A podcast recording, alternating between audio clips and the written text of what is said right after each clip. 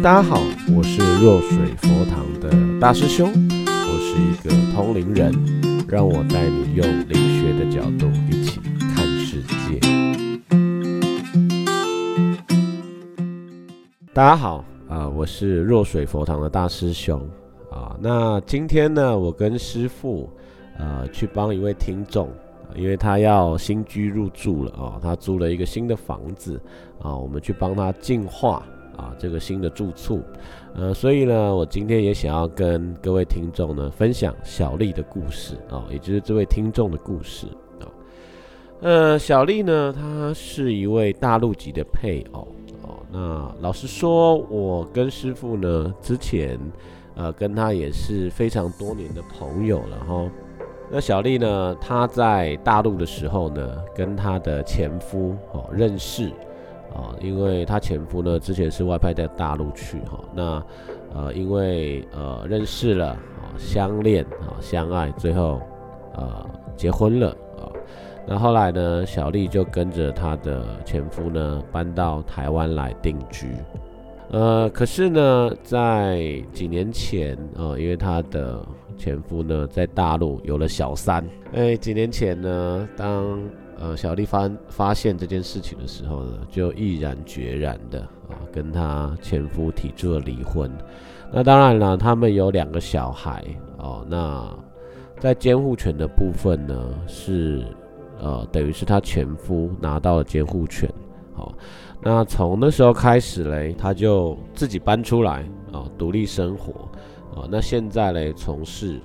跟珠宝相关的呃网络的行销企划方面的工作，呃，其实呢，小丽她会来到若水佛堂，也是一个蛮特别的缘分哈。说实在话啦，她嫁来台湾之后呢，她的生活一直过得不是很开心啊，因为她前夫也是长期在大陆工作，等于是呃夫妻相隔两地啊，那。感情呢就越来越疏离了哈。那在台湾呢，呃，他没有认识什么朋友哈，毕竟他是从山东那边过来的啊，所以变成一切都要重新学习哈，重新开始。老实说，在这边的生活，他也并不是过得真的这么开心。那重要的是嘞，因为是自己嫁来台湾的哦。所以再加上他的个性的关系，所以他在自己生活的生活技能上是非常有问题的哈。哎，这个我等一下会跟大家呃分享哈。所以在他跟他前夫离婚之后嘞，呃，他必须要自己出来工作哦，赚钱自己生活哦。那呃前几年呃应该是去年吧，他又因为相信的朋友。哦，进行了错误的投资，其实等于是被欺骗的啦。哦，那呃这些投资呢，让他原本一些的积蓄不但是血本无归哦，而且呃因为那时候他认为是一个蛮好的投资机会哦，他就找了很多的亲朋好友哦，包括在大陆那边的亲友们也一起投资哦，结果大家都一起赔钱哦，甚至到了负债的状况哈。呃，所以这些呃经济上的压力，还有亲友对他指责的压力，哦，几乎把他压得喘不过气来，让他身心疲惫、身心俱疲了。哦，他每天晚上几乎都睡不好觉。哦，而且呃，因为压力过大呢，常常会做噩梦。哦，然后在上班，他现在在上班的时候，也常常会处于一个失神的状态。哦，这个很茫然呐，整个生生命生活变得很茫然。哦，呃，那有一天的夜里嘞，他一样失眠，迟迟无法入睡。哈，那先前嘞，呃，他的一个朋友有把他加入到我们若水佛堂来自上天的讯息哦，这个粉丝页里面呢，他就看在里面看到一篇文章哈。那这篇文章其实就是我自己的一个小故事了哦，就是关于呃我一个早我的早夭哥哥哦的告别法会的这一篇哈。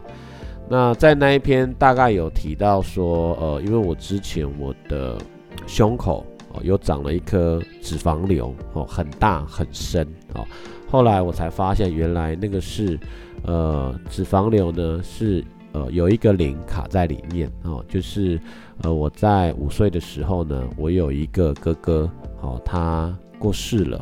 哦，那呃但是他过世之后呢，他并没有离开啊，而是他的灵就直接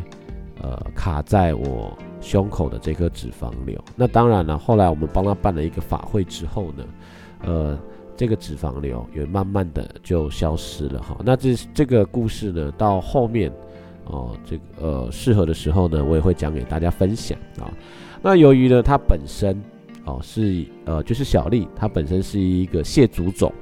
的高度患者啊，就是说嘞，她的身上身体很奇怪啊，只要有一点点的小伤口，就很容易变成蟹足肿，好就变成。像蜈蚣一样哇，整个肿，然后变变长，然后变得说实在话蛮丑的哈，呃，所以就会向四周蔓延哦，大大小小。他说嘞，他曾经因为长一颗痘痘哦，然后把痘痘挤掉，他就有伤口，诶，这个伤口后来就变成蟹足肿哦，就是一个过敏体质的部分哦。那他在呃粉丝页看到我过去呃分享的这个案例之后呢，他就觉得非常好奇。哦，于是乎，他就在呃我们呃的粉丝页上面呢私讯了我。哦，他那时候还蛮有趣的，他就说：“大师，请问一下，我可以去跟您做预约吗？”哦，然后我私讯他，哦，我说我不是大师，哦，然后我告诉他的名字啊，原来发现哦是好朋友，哦，所以呢，他就因为这样子哦来。呃，若水佛堂预约哈，跟师傅见了面啊。当然，我们都是很熟的朋友了，然后这也是蛮有趣的。其实这都是菩萨安排的哈。好，那当小丽呢，她到了佛堂来之后，一看到观世音菩萨的神像啊，她说呢，她当下就感受到了哦，佛堂的能量跟气场哈。呃，因为佛堂的能量跟气场其实是非常好的啊。如果呃，各位听众呢，您本身是跟观世音菩萨有缘分的哦。我相信您在听了这个呃 podcast 的广播之后呢，你可能也会哦，很想来感受一下哦，呃，若水佛堂的气场的能量哈。呃，那师傅呢，明白呃小丽哈她所遭遇的这些事情哈，所以呢，呃，就特别请示了菩萨。那哎。没想到一个令人惊讶的事情哦发生了哈，就是嘞，呃，师傅请示了菩萨之后，那师傅告诉小丽啊，原来小丽呢，她原本在天上的时候呢，就是观世音菩萨身边的童女啊，也就是服侍观世音菩萨哦的侍女。OK，那其实呢，他除了服侍观世音菩萨呢，他本身还有负责一些行政方面的工作哦。天上呢也是有一些呃文官体制哈，也是很很多的行政工作哈。那但是嘞，当时小丽嘞，她在天上，呃，她没有体验过爱情啊，所以。他并不是因为犯错，所以必须要到人间来做功课的哈。他是自己跟菩萨要求说：“我从来没有谈过恋爱啊，那可不可以让我去呃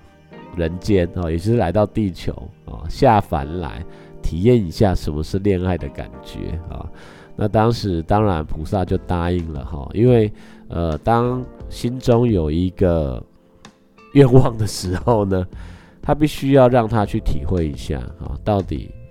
呃所谓的恋爱是什么样的感觉哈？那当然小丽就呃投胎到人世间哈，呃，我说实在话啦，哦，他这一路上来的感情都是波折不断啊，因为有爱就有恨啊，就有这个期待跟失落啊，那这个都是。我们在人间修行的一个过程啊，他就在人间这一世，在人间体验了七情六欲、爱恨情仇等等啊。当然了，他还有很多的前世哦。那呃，多半也是跟感情有关，因为这就是他当初的愿望哈。那菩萨呢，他就告诉小丽了啊，在这一世呢，从现在开始，他就必须应该要开始修行了啊，因为呢，除了体会了人间的爱恨情仇，尤其感情这一块之后呢，呃，小丽当然她也本身是带有任务的，好，要好好的协助啊师傅，好推广佛法啊，引导人们走向修行之路哈，呃，那。呃，其实有很多细节的部分呢，可能在之后的节目上我会跟大家分享哈。因为小丽当初呃，她曾经有拿过小孩，好，那她也必须要跟小孩化解，好，在这一世好没有呃化解的一些怨恨，好，那这个是我们之后会提到的。OK，好，那但是刚刚有提到啦，哦，小丽她来到台湾哦，其实。他是在生活上呢，是很不懂生活的一个人哈，因为小丽她就是一个浪漫个性的人哦，她觉得她来到 人世间哦，就是她出生之后很很有趣哦，她小时候就觉得人生人世间就是一个体验的过程哦，所以呢，她对于呃每一段感情都很认真的付出哦，当然也受伤的蛮重的哈，呃，可是。他都很愿意放下哦，因为他觉得这就是一个过程哦。那因为呢，呃，他这样体验人生的态度，也造成他在生活上并不够务实，就是真的不太会生活哦，跟我以前一样啊。哎呀，果然都是水瓶座的。OK，那呃，小丽因为她呃。之前发生了这么多事情哦，过得很不开心哈，所以嘞，师傅嘞就要求小丽必须要开始重新的能够规划她的生活哦，并且呢，也为小丽呢这个制定了一个哦呃新生哦重获新生哈必须要做的功课哈呃什么样必须要做的功课呢？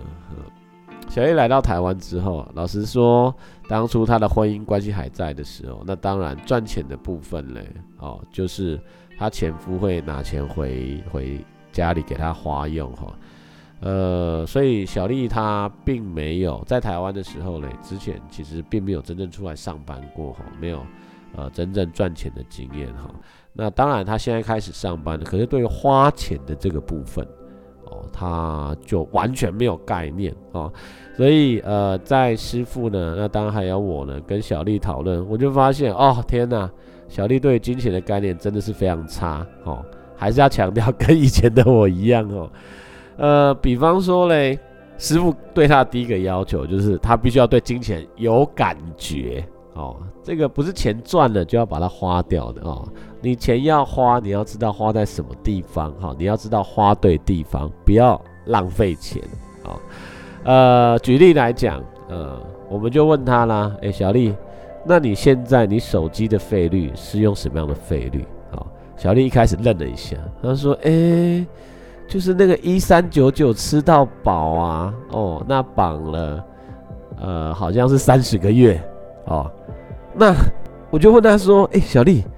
你手机哈，因为你又不是做业务工作哦，你是做一般行政工作哈。那业务他可能打电话，他需要有呃电话费的折抵哈，或者是呃一些这个网内互打免费等等的机制哦，所以才可能会用到一三九九这么高的费率嘛。那我就问他说：“哎，小丽，那为什么你要用这么高的费率哈？你基本上你打电话可能也是用 Line 哈，就是免费的哈，那为什么会用到这么高的费率哦？”那小丽那时候就说啊，没有啊，就她前夫帮她办的哦。那时候就是为了一三九的可以换一只免费的手机，好，那呃，可是哦，重点是她就算已经满约了，她还是继续用这样子的费率哦。那可能当然会换一只手机的啊，也就是说，他对于这些细节完全没有去计算，也没有概念，哦，所以呢，这个师傅就告诉他说，小丽你这样不行。哦你呢？现在去计算一下，你这个约还有多久的时间？哈，如果呃在合理的范围之内，你就把这个约解掉。哦，可能你去换成四九九的方案就可以了。哦，因为现在四九九吃到饱很多哦，那他打电话用电话打给人家的时间真的是不多哦，所以他并不了解什么叫做精打细算哦，因为以他现在的收入，如果他这样子每个月一三九九，那是一个很大的开销诶。哦好，这第一个哦，手机费率的部分啊。那第二个部分呢，就他现在租屋，哎，各位你知道吗？他呢之前租一个月房租要一万八，一个人住哦，哦，再加上因为他有一台车子啊，车子的停车费要两千块钱，所以呢，他一个月光是租房子跟停车费就要花两万块钱。哎，各位，哎，一般上班族如果说月薪可能三万多块钱，我两万块钱就花在租车不啊租屋哦跟停车位上面，这样子合理吗？好，那他其他生活开销等于他的收入三分之二就没有了啊，所以嘞，第二个对他的要求就是他必须要搬出去。换房租比较便宜的地方，哎，这个呃，我想如果一般哈，你真的有在生活的听众们呢，应该觉得这还蛮合理的嘛。好，好，第三个要求哦，就是他必须要把他现在的车子卖掉啊，因为那时候我们就跟他讨论说，哎，小丽，那你现在有一台车子哦，那请问一下，你这个车子到底一个月开几次？哇，这小丽就说，呃，他就是每个礼拜哦。因为他上下班都是坐捷运哦，坐火车然后换捷运哦，因为他住在呃树林那边啊，那呃他用车的时间只有周末哦，因为他要去看小孩哦，就用两次哦，接小孩送小孩就这样子哦，所以等于是一个月只开了八次，不是八天哦，是八次哦，哇，哎各位。就因为这样，他每个月要多付两千块钱的停车费哦，这还不包括车子保养的费用等等哦。所以嘞，我们就告诉他，他如果用车的几率没有这么高，我们宁愿他租车，因为现在租车非常的方便。哦，也跟各位报告一下哈，呃，像我现在嘞，我自己本身也是在外面租房子啊，我也没有车子，也没有摩托车。我连脚踏车都没有，为什么哈？因为在双北，其实，请大家可以去用共享机车，好像现在非常流行叫 iRent，它有共享汽车，也有共享机车，好，共享机车部分还有 WeMo，还有叫 GoShare，就是 GoGo 哦，他们也有出共享机车，好，那当然脚踏车有 Ubike，哎。所以我觉得在双北哈，你你只要有一个捷运卡，哇，你什么都可以做哦，可以坐公车，可以坐捷运，可以用共享的交通工具哦。那一个人生活其实只要有这些，其实你交通上面真的是没有问题，不用花大钱去养一部车。好，我们就帮他换算了，他一年，因为他那台车是两千 CC 的，你光牌照税、燃料税哦，每个月还要缴停车费。一年可能就要花两万多块去了哦，这样子对他而言，每一年省了两万多块，等于一个月，你看省了多少钱？一个月就省了，哇，哎，真的是蛮多钱的呢。他可以把这些钱存下来哈，甚至是安排一个带小孩出去玩的基金都可以呀。哈，这个钱不是这样浪费的啊。OK，所以呢，这个就很有趣了啊。好，那。呃，当初我们在跟他提这样子的建议的时候呢，老实说，他没有什么太大的感觉。哦，呃，这里我也也跟各位分享一下哈，当你的生活茫然哦，没有头绪的时候，通常都是被卡了，被的冤亲债主哦，或者是被呃呃你居住的地方的外邻哦所卡了啊。呃，大家如果对于这这个。呃，什么样是被卡的这样的内容有有疑问有兴趣的话呢？呃，欢迎到来自上天的讯息这样粉丝也去了解一下哈。OK，好，那他被卡了，所以他基本上是在一个完全没有办法思考的状态之下。那并且这些冤亲债主呢，也不可能让他离开现在的环境啊。所以，呃，当时我们在跟他讲这件事情的时候，一开始他是其实没有很大的意愿去做改变。人就是这样子嘛，呃，除非遇到很大的事情，他要很大的动力跟决心，他才有办法去做出那个改变的啊。所以，呃，虽然我告诉他他必须要做这些改变哦。但是我从他的语气当中，我就发现，老实说，他去行动的动力并不是那么强。好，呃，搬家他是可以接受的，因为一开始的时候我有跟他换算过哦，他如果从两万块钱的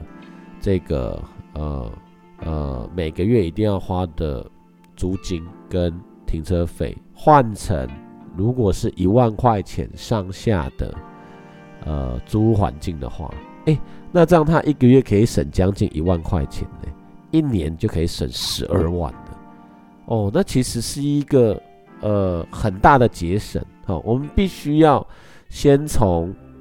慢慢的把不必要的生活开支去掉，我们才有机会把钱存下来嘛。啊，所以呢，呃，他对于租这一块，他是觉得呃他是可以接受的，但是老实说也没有这么积极啊。因为他每一天只要工作回家，就会懒得去动了，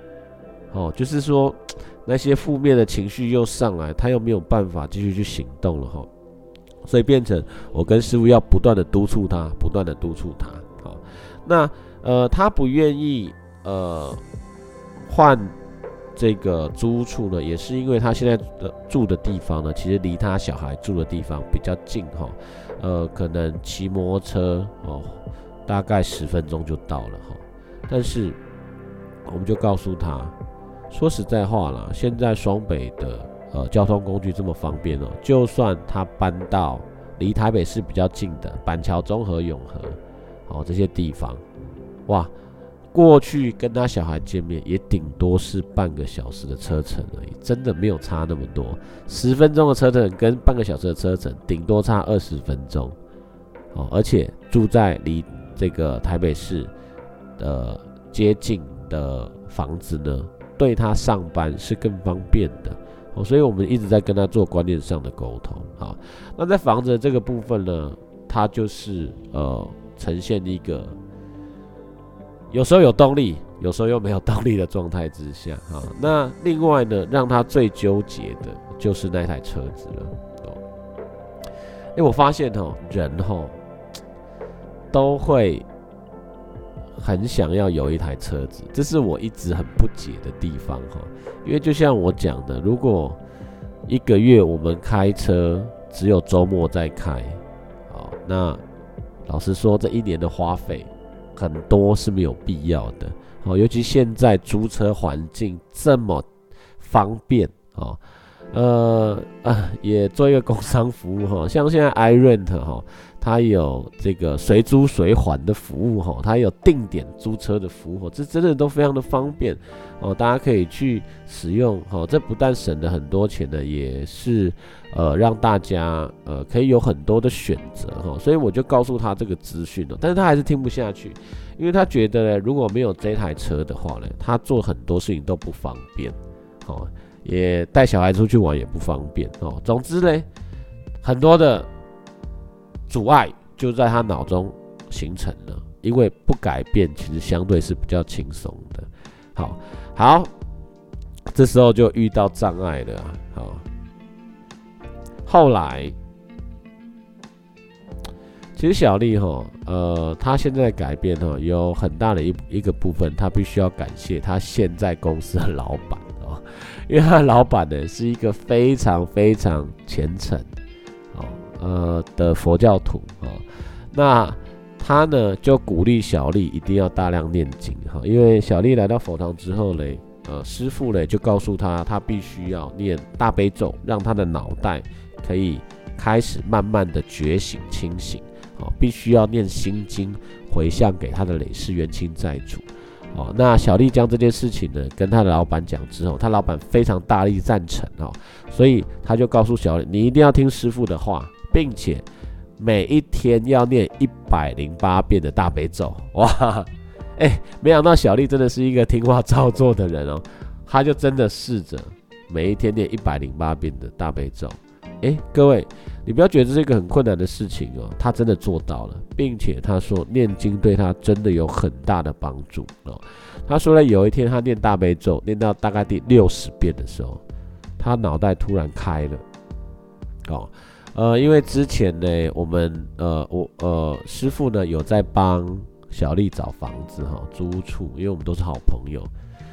那小丽她所找到的房子跟师傅所看的房子其实是两种完全不同的风格哈，这是小丽她后来告诉我们体悟啊。她说嘞，她找到的房子基本上都是外部环境。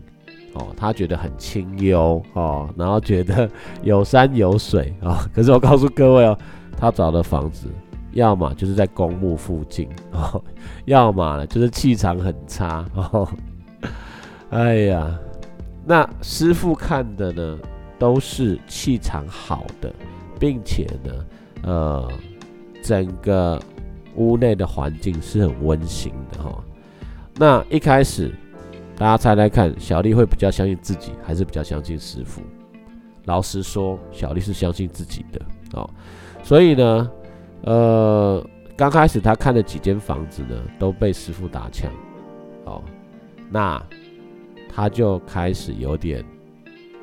呃低落了哦，就是找房子的意愿就没有那么高了。他一直说，那要不然就年后再处理好了哦。可是师傅跟我就告诉他说，不行。一定要马上处理好，因为这是一个断舍离的决心哦。好吧，他就呃怎么讲呢？算是有一点半推半就的在找房子。OK，但是哦，后来他在念第六十次的大悲咒的时候，他就告诉我，告诉我们说，他突然体悟到了。师傅所找的房子跟他所找的房子有很大的差别哦。他发现师傅所找的房子都是让他内心可以平静的，是向内追求平静的；而他所看的房子嘞，都是外部花花世界哦，都是外外求的哦。所以他当下就做了决定，要听师傅的话，哦，要听菩萨的话，好，OK，哦。那呃，在他心里还摇摆的时候，老实说，找房子非常的不顺利哦，因为他没有一个坚决的决心，一定要搬家哦。我举个例哈，他上礼拜嘞，这个呃，我们看了一间房子，觉得不错哦，所以就打电话给屋主哦，约好了礼拜一要看房子，哎，结果因为他所要看的那个租屋处离佛堂不远。所以我跟师傅就决定说，既然我们都要帮他找房子了，那我们就一起过去帮他看。好，结果嘞，到这个要看屋的附近，发现哇，那个中介哦，因为这个那个房子是委托中介代看的，那个中介竟然放他鸽子，而且不接电话。好，那既然我们已经到附近了，师傅就说不行，我们好歹也要看个一间。哦，所以马上在租屋网站上面找附近的房子，没想到当天竟然没有一个屋主愿意接电话。哦，好好不容易有一个一样也是中介的接了电话，但是当天是他的休假日，好，他们就告诉我们说，那你去那个租屋处，他楼下有管理员，哦，你请管理员带带我们去看房子，至少。呃，看看这个房子你们喜不喜欢，然后再来讨论。好，那我们就走过去啦。结果那个管理员说没有这个中介的电话，好，他不能够随便带我们去看房子。好，那当然，哎，我们才五分钟前打电话给这个中介，当然我们就马上打电话给他。结果这个中介竟然不接电话了。好，那。师傅当下就说：“今天不要看房子了，今天看不到了。”好，所以呢，我们就带着小丽一起回佛堂。好，老实说，跟菩萨忏悔哈。为什么要跟菩萨忏悔呢？因为小丽她根本就没有下定决心，一定要尽快搬出她现在住的地方。哦，好，所以到了佛堂之后，我们就告诉小丽，你必须要相信菩萨为你做的选择，我们为你做的决定。当下，小丽开始有信心，并且坚决，一定要搬出去了。好，就在此刻开始，好，小丽找房子开始变顺利了。啊，所以嘞，呃，呃，前几天啊，当然我们又帮小丽看到了一个房子，当下就觉得这个房子很好，气场好，地段好，价格漂亮，就叫小丽呢在。呃，这个星期马上去看房子，哇！没想到小丽这一次真的做了改变了，立即行动。一看到那房子，觉得整个太完美了，马上 就跟房东签约了。哦，我们也没有发现哦，他的速度竟然那么快哦。呃，昨天早上十点去看屋后，那时候我们还担心他看屋有。呃，喜不喜欢啦？哈，那需不需要我们再去帮他看一遍？然后没想到打电话问说，哎，你看不看的怎么样？他已经在跟房东签约了，而且跟房东一聊就聊了一个多小时哦。所以各位，你们一定要相信菩萨哦，是爱我们的哦，菩萨一定会给我们最好的安排、最好的指示哈。OK，好，所以呢，昨天 小丽签约了哦，那今天刚好啊，我。呃，师傅嘞，他早上没有安排什么行程，我们早上就去帮小丽净化她的房子，好，把在这个房间里面哦，前一个呃，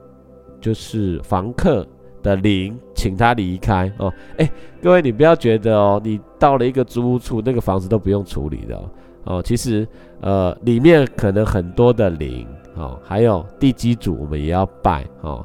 呃，要做很多的处理的事情了哦，但是嘞，呃，经由这个一个呃大概两个呃两个小时的时间呢，我们就把这个房子呢净化的干干净净啊，哇！当那个整个房子净化过后，然后呃恭请这个观世音菩萨去灌注能量的时候，哇！我发现呢。这个房间的能量非常非常的强哦，那小丽也很感动，因为小丽她本身就是有敏感体质的，她觉得这个能量灌注起来，住进来一定会觉得非常的舒服，非常的开心，而且她的房间真的很温馨，就像一个工作室一样，她可以在这边好好的工作哦。呃，所以呃，在这里呢，我也要奉劝各位的听众哈，与其现在各位茫茫然不知道怎么过日子、生活，倒不如呢，呃，经由菩萨帮我们做规划，好，为我们的生活找一个方向，哦，这样子重获新生的感觉，绝对会让你觉得非常的开心。满意，哦，因为这是一个重获新生的机会，啊，呃，大师兄自己也经历过这样子的过程，好，那在往后的节目呢，我也会分享我的故事。好啦，那今天节目就到这边结束了，好，那谢谢各位的收听，我们下次见喽，拜拜。